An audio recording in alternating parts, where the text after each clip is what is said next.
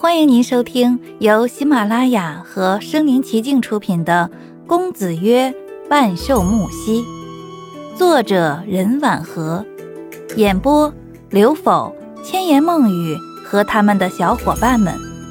欢迎订阅第四十五章。白一之以为是他说话惹我不开心，就连忙道歉说：“春秋，我这人耿直，你别介意。”“嗯，我不介意。”“我，我只是说出我真实的想法。”我六神无主的哦了一声，忽然意识到答错了，我慌忙说道：“嗯，白警官，谢谢你一直以来帮助我、教导我。我年龄还小。”又不是现在就要娶你，先处着吧。听声音那是极其温柔的，和曾经指着批评我的人简直判若两人。一想到要成为严厉教师的妻子，我就不由得打了个寒颤，不知道该怎么加以拒绝的好。到了警署，白一之带着我走进去。这时，大部分人已经下班了，只有那个黝黑的警员留守值班。见又是我，就识相的对白一之说：“我出去吃个饭，你们好好聊。”从白一之身边走过时，他笑着给递了个眼神，又笑眯眯的看了我一眼。我含羞带怯的垂下头去。灯光不太明亮，桌子上堆积如山的资料更显得古旧苍白。白一之坐在我对面，服装太整齐，不太舒服。他解开上衣领口处的扣子，露出白皙脖子，喉结和电灯一样淡淡的。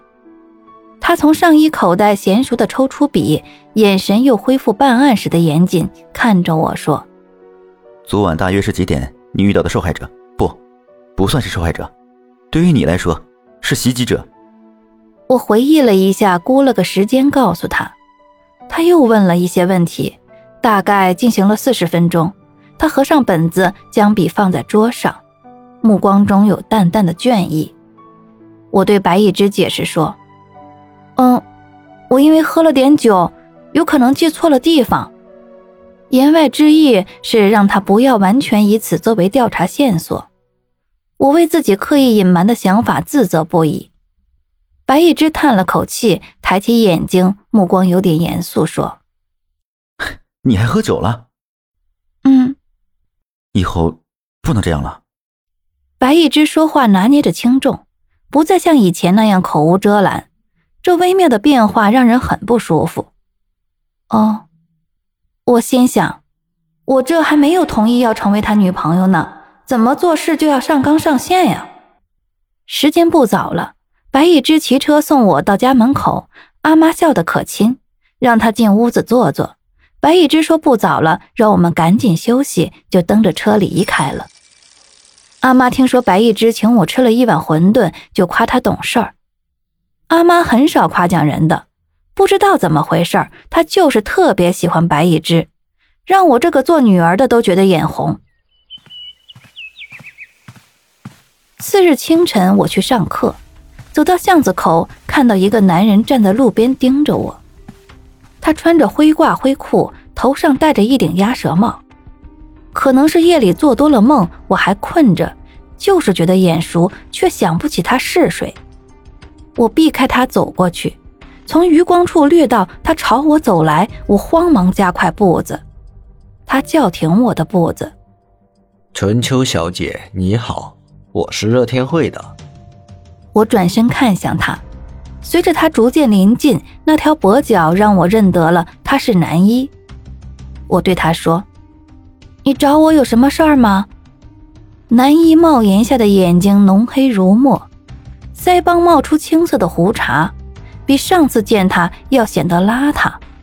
他对我说：“我是穆先生的人，效忠穆先生，不会和任何人合作，置穆先生于死地的。”我不解的看着南一。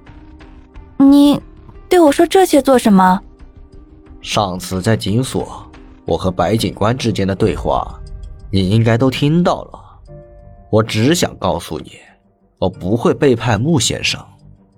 啊，这话你应该去对穆先生说，而不是我。男一将一张折叠好的纸条递给我，我没有接。他对我说：“这是我的家庭住址，小姐去看一看，就会知道我为什么不会背叛穆先生了。”见我无动于衷的愣着，男一将纸条放在我脚边的地上，就一瘸一拐的走了。眼见着纸条要被风吹走，我弯腰捡起来，打开是一行歪歪扭扭的字。勉强能认出地址。下学后，我鬼使神差的朝南一给我的地址走去，跟中了邪似的。其实我知道我不该去的，可就是耐不住内心的好奇，心想着那里离我家也不远，就步行去就好了。哪里料到那一片正在修路，又没有电车，我绕了好大一圈，快要走到时，天已经黑了，后悔不已。心想着，既然都来了，一眼没见着，就这么回去，岂不是太可惜了？就赶鸭子上架，一气走到了目的地。这一片是去年的战区，房屋破败，墙壁上的黑洞似还藏着冰冷的子弹。住户并不多，夜风更显得苍凉而又凄冷。停在一处亮着煤油灯的住户前，门是敞开的。我看到一个老婆婆拄着拐杖在做饭，她看起来比阿妈还要老，背驼成了一个小峰。一个人从墙角的黑影中走出来，是南一，他在等我。我转眼看着他问：“你住在这里？”南一和我一起站在门口，看着屋内做饭的婆婆说：“她是我奶奶，身体有病。”还不知道能不能熬过今年冬天。你奶奶是什么病？肺结核。啊，原来一切都是为了奶奶。我从小和她相依为命，我不能没有她。嗯，我理解。只有和我们一样处境的人才会理解那份不可分割的深厚感情。在这个世界上。他没有奶奶，我没有阿妈，我和他就什么都不是。在家里吃饭吧。不了，我得赶紧回去了。南一推着自行车要送我，我不坐，但天突然下雨了，越下越急，我不能留在他家，步行回去又太慢，就勉为其难的答应了。